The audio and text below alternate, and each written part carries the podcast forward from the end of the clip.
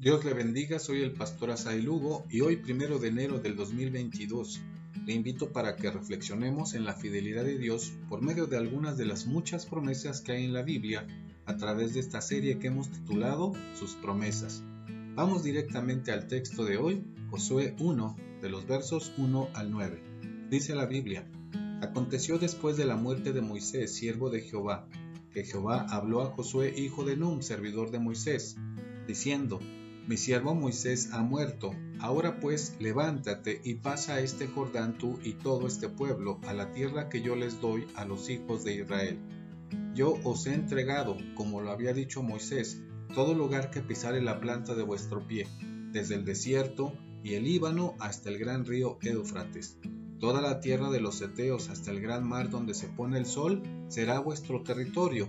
Nadie te podrá hacer frente en todos los días de tu vida. Como estuve con Moisés, estaré contigo. No te dejaré ni te desampararé. Reina Valera 60. Leamos el pasaje en otra versión de la Biblia. Después de la muerte de Moisés, siervo del Señor, el Señor le dijo a Josué, hijo de Nun, asistente de Moisés, mi siervo Moisés ha muerto, por eso tú y todo este pueblo deberán prepararse para cruzar el río Jordán y entrar a la tierra que les daré a ustedes los israelitas, tal como le prometí a Moisés.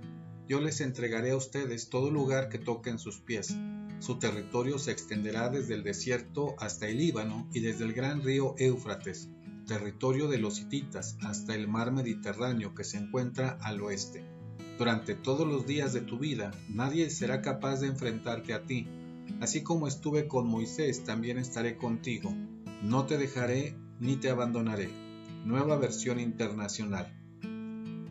Este es uno de los pasajes que más me alimentan y más me alientan y me animan a seguir adelante. A lo largo de mi vida, el tenerlo presente ha significado comprobar la fidelidad de Dios.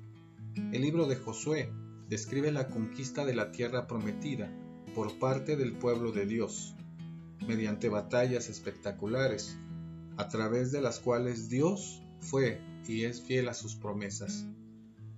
El nombre de Josué significa Dios es salvación, y el personaje principal de todo el libro es Dios quien dirige la misión como el comandante supremo a la conquista. Dios le prometió la tierra de Canaán a Abraham Génesis 13, de los versos 14 al 15 dice, Después de que Lot se separó de Abraham, el Señor le dijo, Abraham, levanta la vista desde el lugar donde estás y mira hacia el norte y hacia el sur, hacia el este y hacia el oeste. Yo te daré a ti y a tu descendencia para siempre toda la tierra que abarca tu mirada. En este libro podemos ver que se confirma que Dios cumplió la promesa de darle a su pueblo la tierra prometida. El libro de Josué comienza después de la muerte de Moisés. Y Josué era el asistente de Moisés, significa que estaba a su servicio.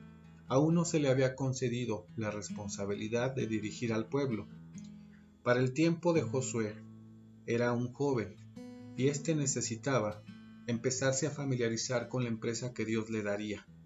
Deuteronomio 34:9 dice, Entonces Josué, hijo de Num, se llenó de espíritu de sabiduría porque Moisés había puesto las manos sobre él.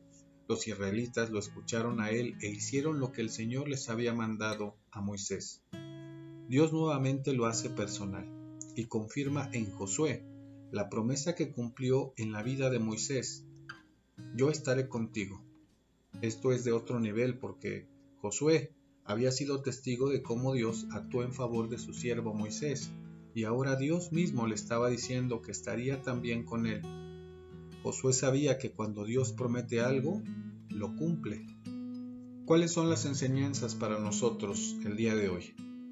Dios nos ama tanto que su favor y misericordia nos han acompañado a lo largo de toda nuestra vida. El pueblo de Israel ahora estaba a punto de entrar a la tierra prometida y esto significaba un cambio en su rutina. Habían estado durante 40 años en el desierto, después de salir de Egipto. Ya habían pasado por un cambio cuando dejaron de ser esclavos para ser libres y caminar por un desierto que parecía que eso debería ser peor que quedarse en Egipto siendo sometidos y maltratados por un pueblo pagano. Dios no los dejaría, y durante su recorrido demostró de formas maravillosas su fidelidad. Ahora estaban ante un cambio nuevamente, una nueva etapa. Moisés ya no estaba con ellos, pero Dios no los dejaría y nuevamente, demostrando de formas maravillosas su fidelidad, estaría con el pueblo. El ser humano en su fragilidad sufre el temor por enfrentar el cambio, la incertidumbre, el mañana, sin embargo, cuando conocemos a Cristo la situación es diferente. Ante un nuevo año, el 2022, Dios es fiel y estará con su pueblo. Si Dios lo dice en su palabra, estará contigo, estará con usted y estará con nosotros. En este primer día del año, disfrutemos de la seguridad que Dios nos ofrece. Mañana, dediquemos un tiempo para seguir meditando en su palabra y conociendo sus promesas. Dios le bendiga.